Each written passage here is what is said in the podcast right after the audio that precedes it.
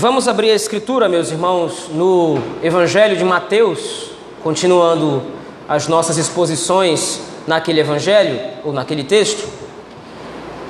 Peço que você abra a sua Bíblia no Evangelho de Mateus, capítulo de número 13. Adentrando uma nova parte da sessão que nós temos trabalhado, vai do capítulo 10 final do capítulo 10 ao final do capítulo de número 13. Evangelho de Mateus, capítulo de número 13, nós meditaremos nesta manhã do versículo 1 ao versículo 23.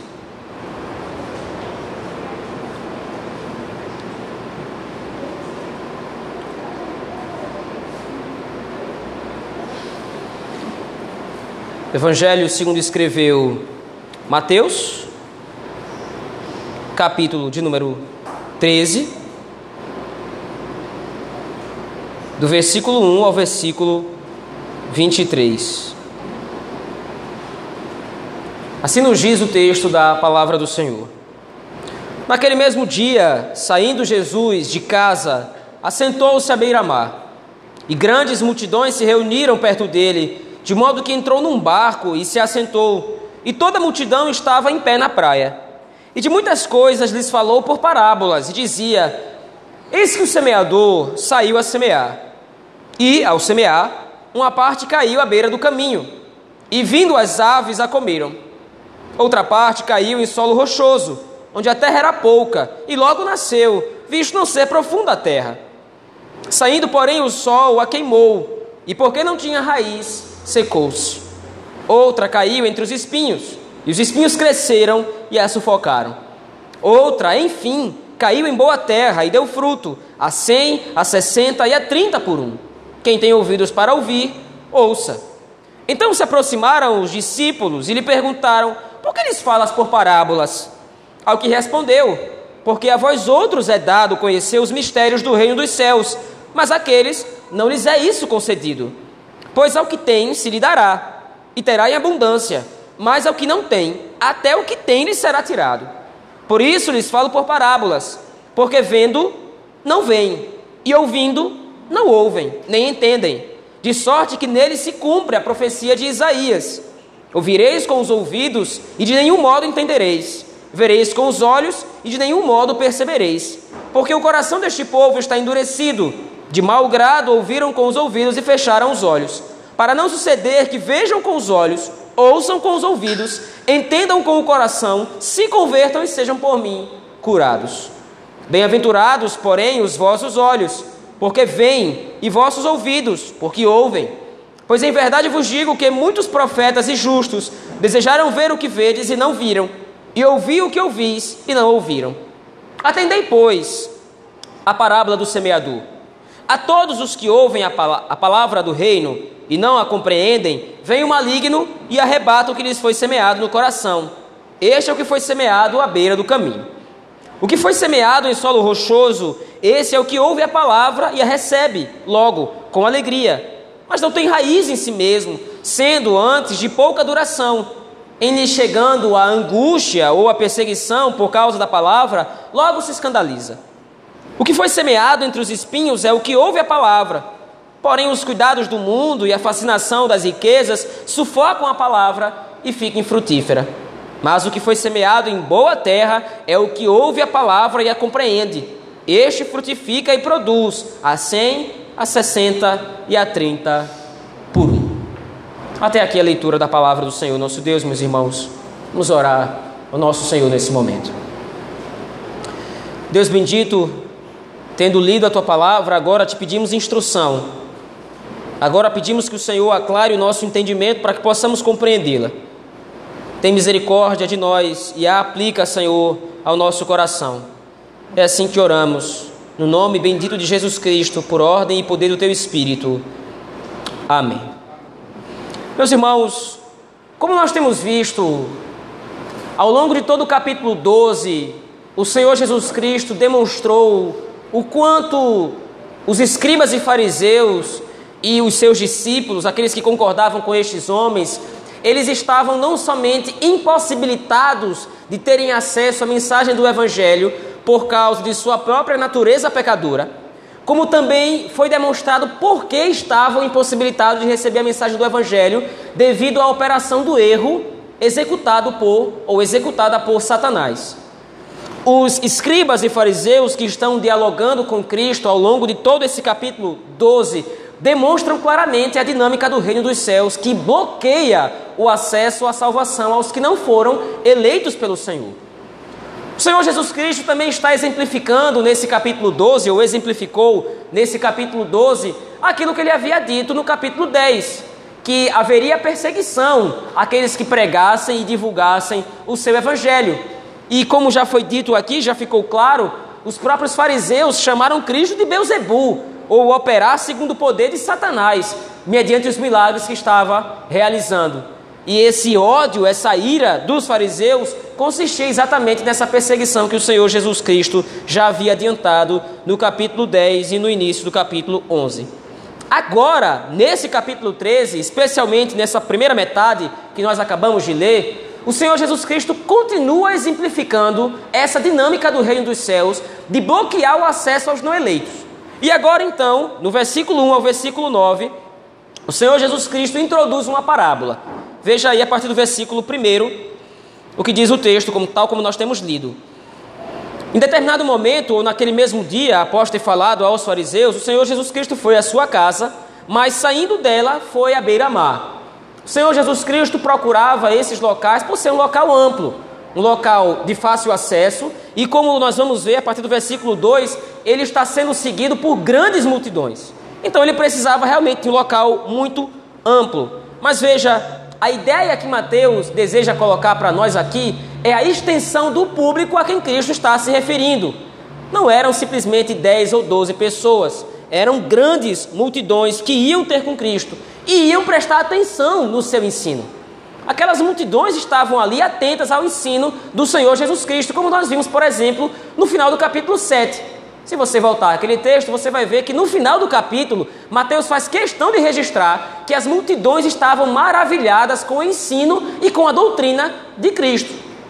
Porém, o fato delas estarem maravilhadas com a doutrina não significa que elas entendiam a doutrina elas estavam atônitas e perplexas porque Cristo estava, como nós vimos na luz do capítulo 5 ao capítulo 7 anteriormente, Cristo estava interpretando de maneira diferente a lei do Senhor.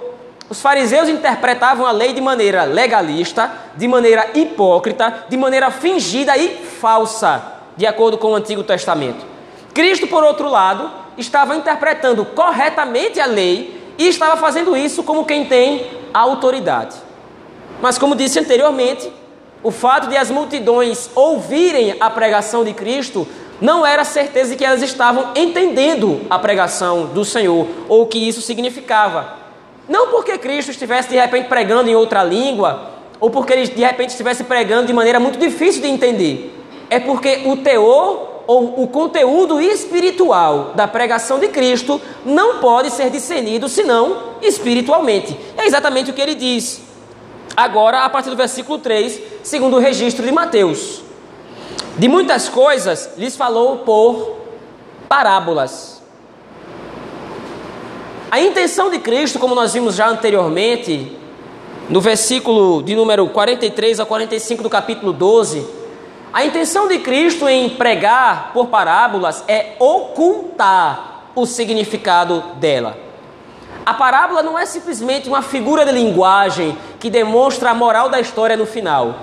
A parábola é construída e elaborada por Cristo nos evangelhos com o intuito único de esconder o significado.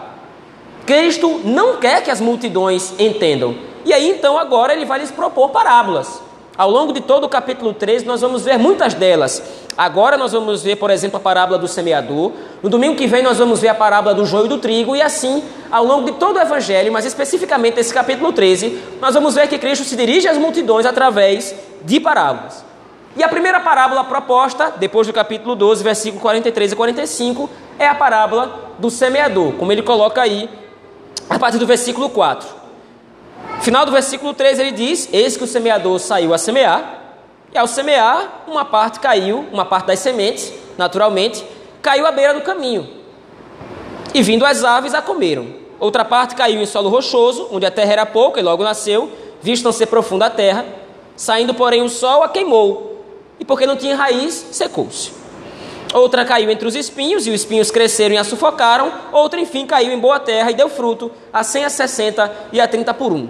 E aí, no final, ele faz uma exortação: quem tem ouvidos para ouvir, ouça. Isto é, o Senhor Jesus Cristo agora está propondo um desafio. Se alguém consegue discernir essas coisas, ouça. Resultado: ninguém consegue.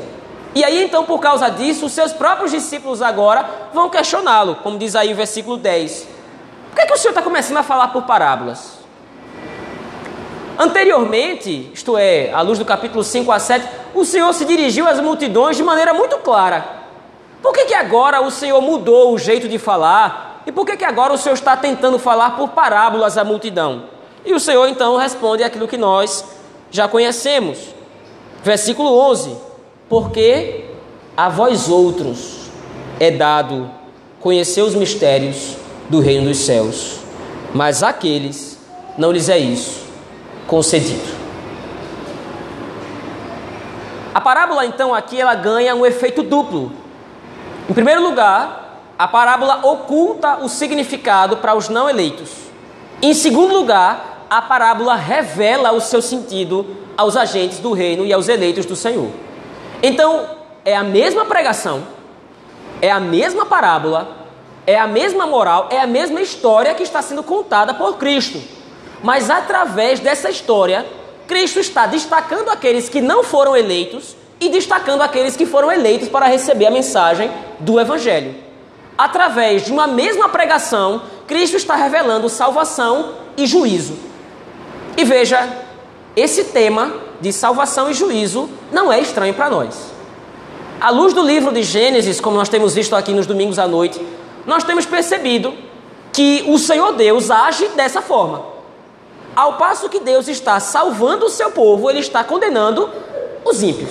No mesmo momento, por exemplo, à luz do capítulo 6 do livro de Gênesis até o capítulo 9, nós vimos isso.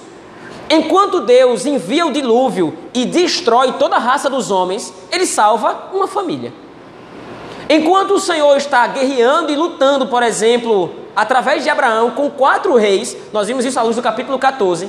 Enquanto Deus está lutando com quatro reis através de Abraão, ele está salvando Ló.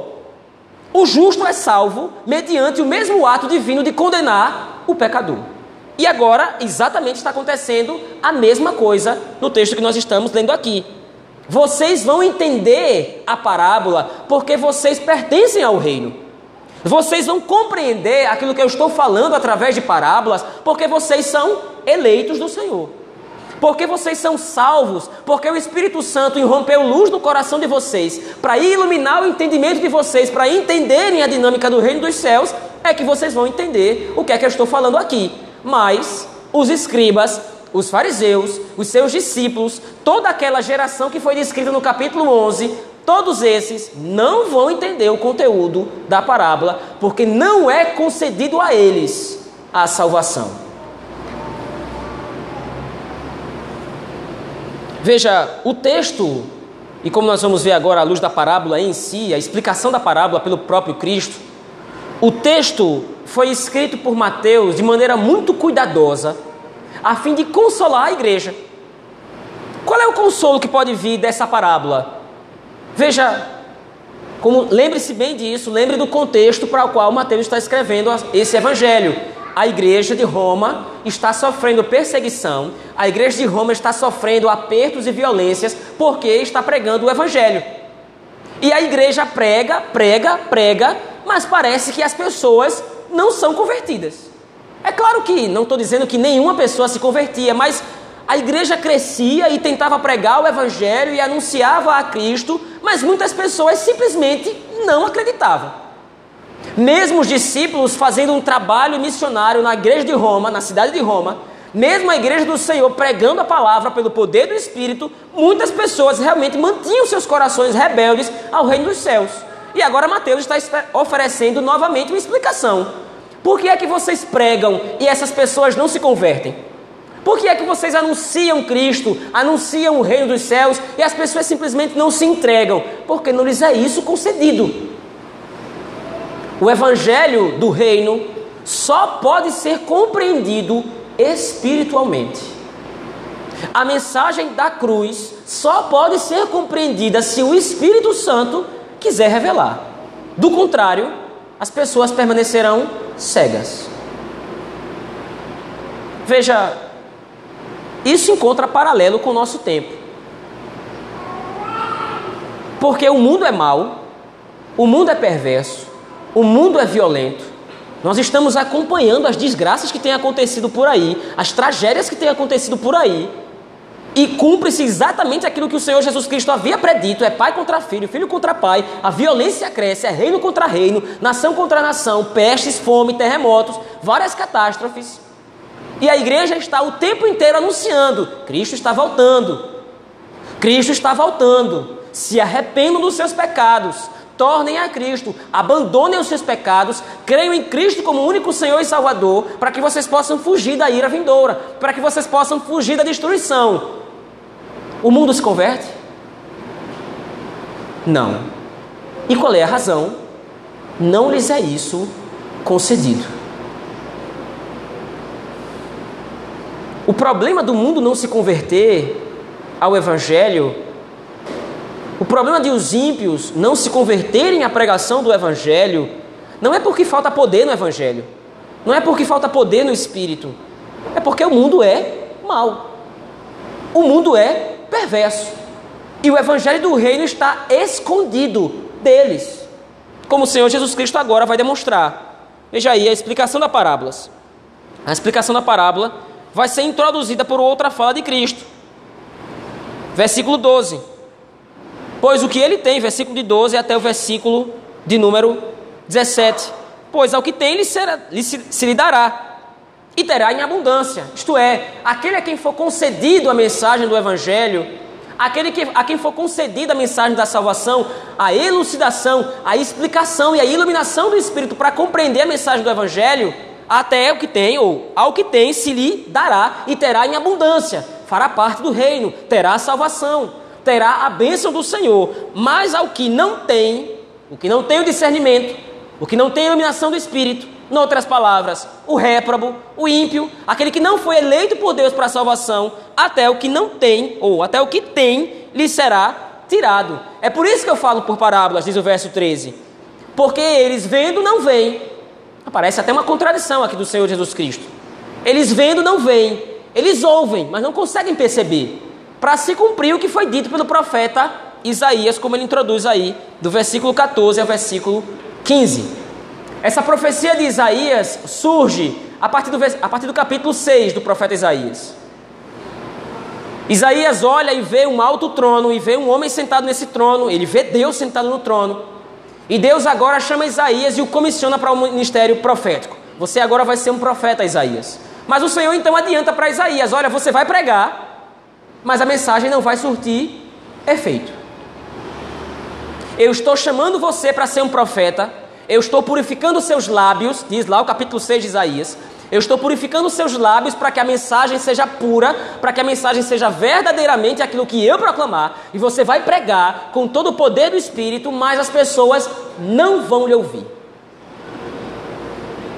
Você vai pregar de maneira clara, você vai pregar de maneira direta, mas essas pessoas não vão ouvir. E por que não vão ouvir? Porque eu estou derramando sobre elas juízo.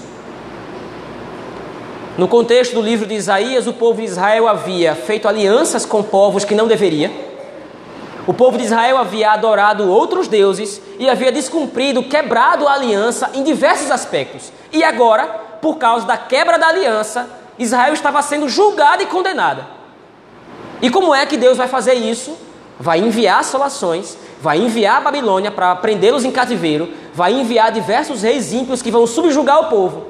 Mas no meio de todas essas desolações, estará Isaías pregando a mensagem do Evangelho. Estará Isaías pregando a restauração ao povo, mas o povo não vai entender. A não compreensão da mensagem do Evangelho, entenda isso aqui. A não compreensão da mensagem do Evangelho por si só já é uma demonstração de juízo da parte de Deus. Muitas vezes nós vemos o mundo, como descrevi antes, nós vemos um mundo mau e perverso, um mundo violento, um mundo catastrófico. E aí nós percebemos muitas vezes que, ou nós queremos muitas vezes que Deus desça do céu e se vingue. O homem é idólatra, o homem é pagão, o homem é perverso, o homem é violento. Deus precisa executar justiça contra o ímpio. E de fato ele fará, mas entenda: não compreender a mensagem do Evangelho por si só já é juízo da parte do Senhor. Não confiar em Cristo como único redentor não ter a esperança de viver num mundo novo, novos céus e nova terra, onde habitará a paz e a justiça com Cristo nosso Senhor para sempre. Isso por si só, não ter essa esperança, não ter esse olhar para a eternidade, por si só já é juízo. E agora é o que Cristo está demonstrando aqui. Eu estou pregando por parábolas para se cumprir o que Isaías havia profetizado e para se cumprir aquilo que aconteceu com Isaías. No contexto do Antigo Testamento, Isaías pregou, anunciou o Evangelho, anunciou a restauração de Israel e Israel não creu. Agora eu estou pregando, estou anunciando o Evangelho, mas essas pessoas não vão compreender. No contexto de Cristo, Israel até havia sido liberto do contexto do cativeiro babilônico, mas não havia sido liberto ainda do poder do pecado. E então, a partir do versículo 16, Cristo diz: Bem-aventurados sois vós, os vossos olhos, porque veem, e os vossos ouvidos, porque ouvem. E aqui, entenda, no versículo 17, ele vai aplicar esse veem e ouvem ao fato de os discípulos estarem contemplando a Cristo. Mas a ideia, a mensagem mais profunda desse versículo 16 não é simplesmente porque os discípulos viram a Cristo, como João vai registrar na sua primeira carta. Nós vimos o Verbo, nós tocamos, nossos ouvidos ouviram a Ele. Mas a bem-aventurança que Cristo registra aqui nesse versículo 16 se resume ao próprio Evangelho. Bem-aventurados são vocês, porque vocês ouvem e vocês veem. É claro que nós hoje nós não estamos vendo a Cristo, o homem encarnado, mas nós o enxergamos pela fé, através da sua palavra, porque nós compreendemos o seu evangelho. Em outras palavras, por mais que muitas vezes na nossa vida nós achemos que não, por mais que muitas vezes na nossa vida o descontentamento, a desconfiança na divina providência e outros pecados nossos obstruam a nossa visão de nos considerarmos bem-aventurados, é isso que nós somos. Porque Deus poderia facilmente ter deixado qualquer um de nós nas perdições e nas trevas dos nossos próprios pecados. Afinal de contas, que obrigação Deus teria de nos salvar? Que obrigação Deus teria de nos redimir? Nós que éramos pecadores, nós que estávamos distantes de Cristo, nós que éramos rebeldes contra o reino dos céus, que obrigação ele tinha de nos salvar? Absolutamente nenhuma. Ninguém poderia obrigá-lo, ninguém poderia fazer isso. Mas por causa da sua graça e da sua misericórdia, ele nos tornou bem-aventurados, abrindo os nossos olhos para enxergar o Evangelho em Cristo Jesus pelo poder do Espírito. A partir então do versículo 18, agora Cristo vai explicar finalmente a parábola aos seus discípulos. Tentai, pois, ou atendei, pois, a parábola do semeador. E agora o Senhor Jesus Cristo faz algumas categorizações ao longo desse texto. Ele seleciona umas categorias e elenca essas categorias explicando a parábola para os seus discípulos. A todos os que ouvem a palavra do reino e não a compreendem, vem o maligno e arrebata o que lhes foi semeado no coração. Veja, para que nós possamos compreender essa palavra, essa parábola, nós precisamos compreender o contexto. Lembre-se, o Senhor Jesus Cristo está fazendo distinção entre somente dois grupos: aqueles que ouvem a mensagem do Evangelho e a recebem, e aqueles que não podem ouvir a mensagem do Evangelho, ou não podem compreender a mensagem do Evangelho. Então, Cristo não está categorizando aqui, ele não está fazendo uma lista de pessoas que eram crentes e deixaram de ser. E no final, alguém que de repente foi ouviu a mensagem do evangelho e permaneceu crente. Não. Cristo está descrevendo simplesmente pessoas com quem ele está lidando nas suas pregações. A primeira delas, ou o primeiro grupo com quem ele lida, são pessoas que até ouvem a mensagem do Evangelho, como por exemplo as multidões que estão na frente dele agora. Eles estão ouvindo a mensagem do Evangelho, mas vem o maligno e arrebata isso dos seus corações. Isto é, lembre dos escribas e fariseus, é o primeiro grupo que Cristo está descrevendo aqui. Por que é que eles não ouvem o Evangelho? Porque eles são pecadores e porque Satanás está operando o erro em seus corações para que eles não cresçam em Cristo. E é exatamente o que Cristo está descrevendo aqui. Eu até prego, eu até estou semeando a palavra, mas vem Satanás e opera o erro no coração dos escribas e dos fariseus e de todos os seus discípulos. A mensagem do Evangelho não frutifica. Segundo grupo é o que foi semeado em solo rochoso. Esse é o que ouve a palavra e recebe logo, com alegria. São aquelas pessoas que de repente são entusiastas do Evangelho. Ouvem a mensagem da pregação, que mensagem bonita, ou até consideram a religião cristã uma excelente religião, é uma coisa tão boa você ser crente, você ser evangélico, é algo bom, acho que você também. E aí até vem, mas, versículo 21, não tem raiz em si mesmo, sendo antes de pouca duração. Quando chega a angústia ou a perseguição, logo se escandaliza. Mais uma vez, a semente do evangelho não frutifica. Mas ainda há um terceiro grupo, o que foi semeado entre os espinhos. É o que ouve a palavra, porém, os cuidados do mundo e a fascinação das riquezas sufocam a palavra e, de novo, fica infrutífera. Afinal de contas, o Evangelho exige abnegação. Uma das mensagens mais centrais do Evangelho que o Senhor Jesus Cristo prega é simples: aquele que quer ser meu discípulo, pegue a sua cruz, negue a si mesmo e siga. A mensagem do Evangelho traz consigo um caráter de abnegação. Eu preciso me negar. Eu preciso dar as costas a mim mesmo. Eu preciso dar as costas, eu preciso renunciar aos meus desejos, eu preciso renunciar às minhas vontades e eu preciso estar concentrado em contemplar a Cristo e viver para a sua glória e para o seu reino. Veja, não é que todo crente agora precisa necessariamente fazer um voto de mendicância. Não é isso. Ah, para ser crente tem que ser pobre. Não. Mas o ponto é, eu preciso entender que, como crente agora, eu devoto-me exclusivamente e inteiramente a Cristo. Isso significa que, acima dos meus projetos, acima dos meus planos, acima das minhas idealizações para o futuro, está o reino de Deus. E não necessariamente o reino de Deus vai significar que eu tenha sucesso financeiro, sucesso econômico, conforto, estabilidade. Talvez Deus não queira isso para mim. Talvez Deus não queira que eu tenha um bom carro, um bom emprego, uma boa casa ou coisa do gênero. Talvez Deus queira que eu esteja contente com aquilo que Ele vai me dar e ponto final.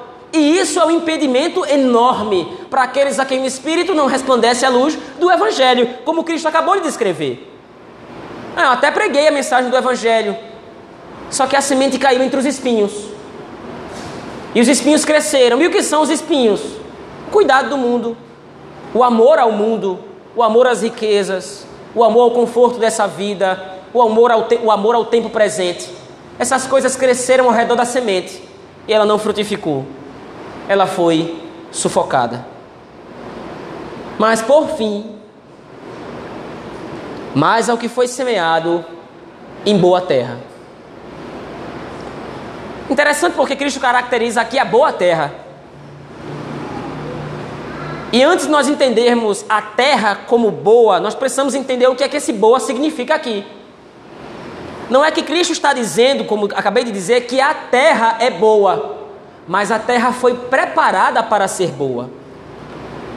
Afinal de contas, qual de nós é boa terra? Quem de nós é uma terra boa o suficiente para que a semente do Evangelho germine por conta própria? Que coração aqui presente hoje, nessa manhã, poderia se considerar uma boa terra para a semente do Evangelho se o próprio Espírito Santo não tivesse tornado o nosso coração boa terra? Então, agora o que Cristo diz é: finalmente a semente do Evangelho caiu em boa terra, ou, em outras palavras, finalmente a semente do Evangelho encontrou guarida no coração de um eleito. Aquele que foi separado por Deus antes da eternidade, ou antes do, da fundação do mundo, aquele que foi separado para o reino, a semente caiu nessa terra. E o que foi que aconteceu? Ela frutificou. Não é uma possibilidade. Talvez a semente caia em boa terra e talvez ela germine. Não. Quando chega o tempo devido, a mensagem do Evangelho germina no coração do eleito. E aí então Cristo coloca, e ele produz a 100, a 60 e a 30 por um. E aqui os comentaristas eles vão se dividir, dividir muito tentando explicar o que é que Cristo quer dizer aqui. O consenso geral é que essa produção da terra é simplesmente a personalidade de cada crente. Afinal de contas, nós conhecemos irmãos nossos que são de fato reconhecidos pela sua piedade. Irmãos que de fato demonstram o testemunho do Evangelho. Talvez esse irmão poderia ser categorizado aqui como uma semente que produz a 100. Já outros têm alguma dificuldade com algum pecado e aí por causa disso a sua vida é um pouco atrapalhada. Talvez esse produza a 60. E ainda outro tem alguma mais dificuldade ou alguma outra dificuldade a mais e precisa lidar com as dificuldades do pecado em seu coração ou as dificuldades da vida. E por causa disso ele produz a 30. Mas veja, todos são boa terra. Nenhum deles é mais crente do que o outro. Nenhum deles é mais santo que o outro. Nenhum deles é mais eleito que o outro. Todos são eleitos de Deus. Apesar da sua produção, apesar do seu vigor diante do reino dos céus, apesar da sua piedade, todos são eleitos do Senhor. E esse é o ponto. No final do texto, no versículo 23, Mateus está novamente consolando a igreja. Vocês pregam a mensagem do Evangelho, mas muitas vezes os ímpios não ouvem. Em primeiro lugar, aqueles que não ouvirem a mensagem do Evangelho estão destinados a não ouvirem. Em segundo lugar, vocês pregam a mensagem do Evangelho, mas podem ter certeza de uma coisa: aqueles que foram destinados à vida vão ouvir. No tempo devido, na hora devida, no momento certo, o Espírito Santo vai fazer germinar a semente do Evangelho em seus corações. E isso pode não acontecer imediatamente. Vocês podem pregar o Evangelho para uma pessoa hoje e de repente essa pessoa pode ser que não se converta hoje, mas a semente do Evangelho está em seu coração. No momento devido, na hora certa, ela vai germinar, vai produzir frutos de arrependimento e essa pessoa vai se arrepender dos seus pecados e crer em Cristo Jesus. Com base nisso, meus irmãos, o texto de Mateus, capítulo 13, versículo de 1 a 23, nos demonstra algumas aplicações práticas ou algumas aplicações para as nossas vidas.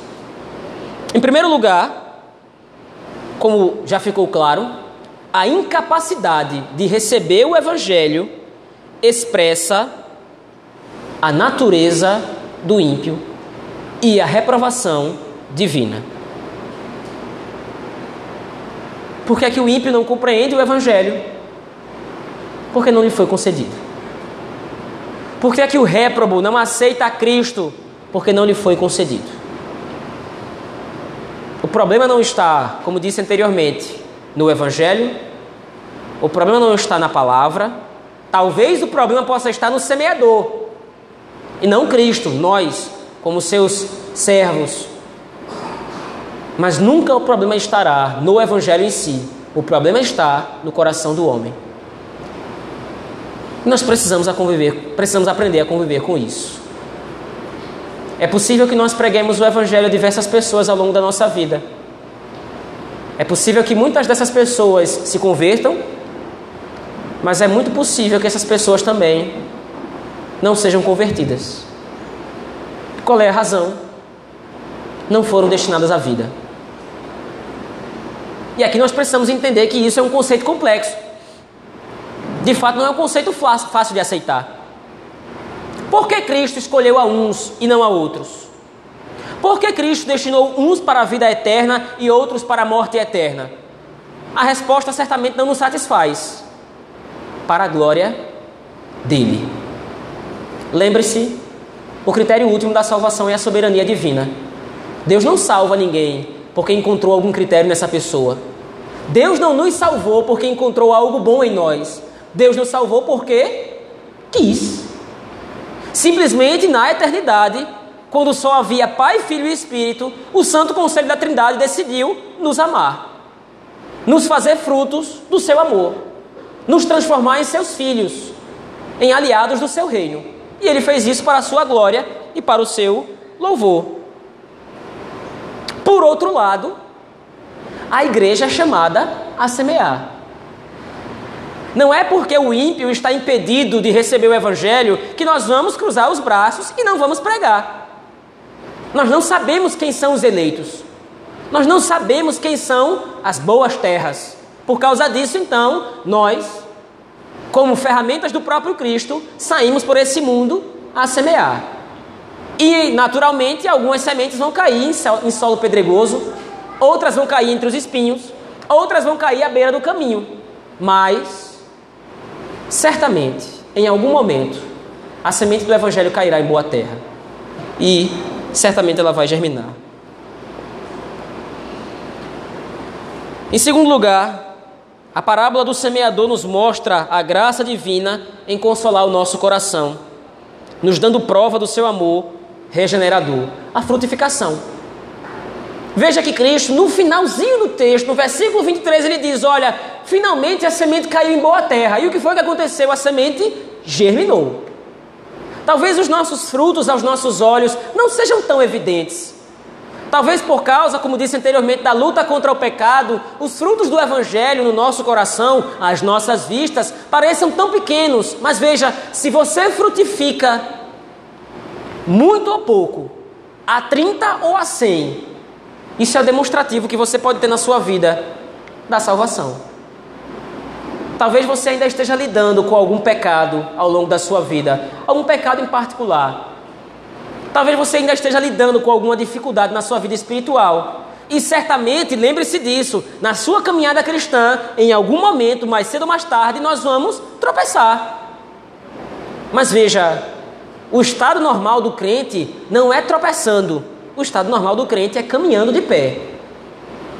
E se mesmo aos trancos e barrancos nós estamos caminhando rumo a Canaã celestial, isso é o sinal que o Espírito nos concede da nossa salvação. Se você lida contra o pecado, se você luta contra o pecado, isso é um processo de frutificação que o Espírito está realizando através da sua vida. E antes de reclamar, antes de reclamar porque você não consegue lutar contra o pecado, entenda, faz parte do processo de santificação, às vezes gemer. Faz parte do processo de santificação, às vezes, ter de lidar com as nossas próprias imperfeições, próprias imperfeições, mas estamos frutificando. Até que futuramente a árvore esteja completa, até que futuramente os frutos estejam evidentes e Cristo possa vir e colher os seus frutos. Eu concluo aqui, meus irmãos, dizendo que o entendimento, a compreensão da mensagem do Evangelho, como apontou nosso Senhor nesse capítulo, nesse texto, é a distinção que ele opera no nosso coração, nos separando do joio, como nós vamos ver no próximo domingo.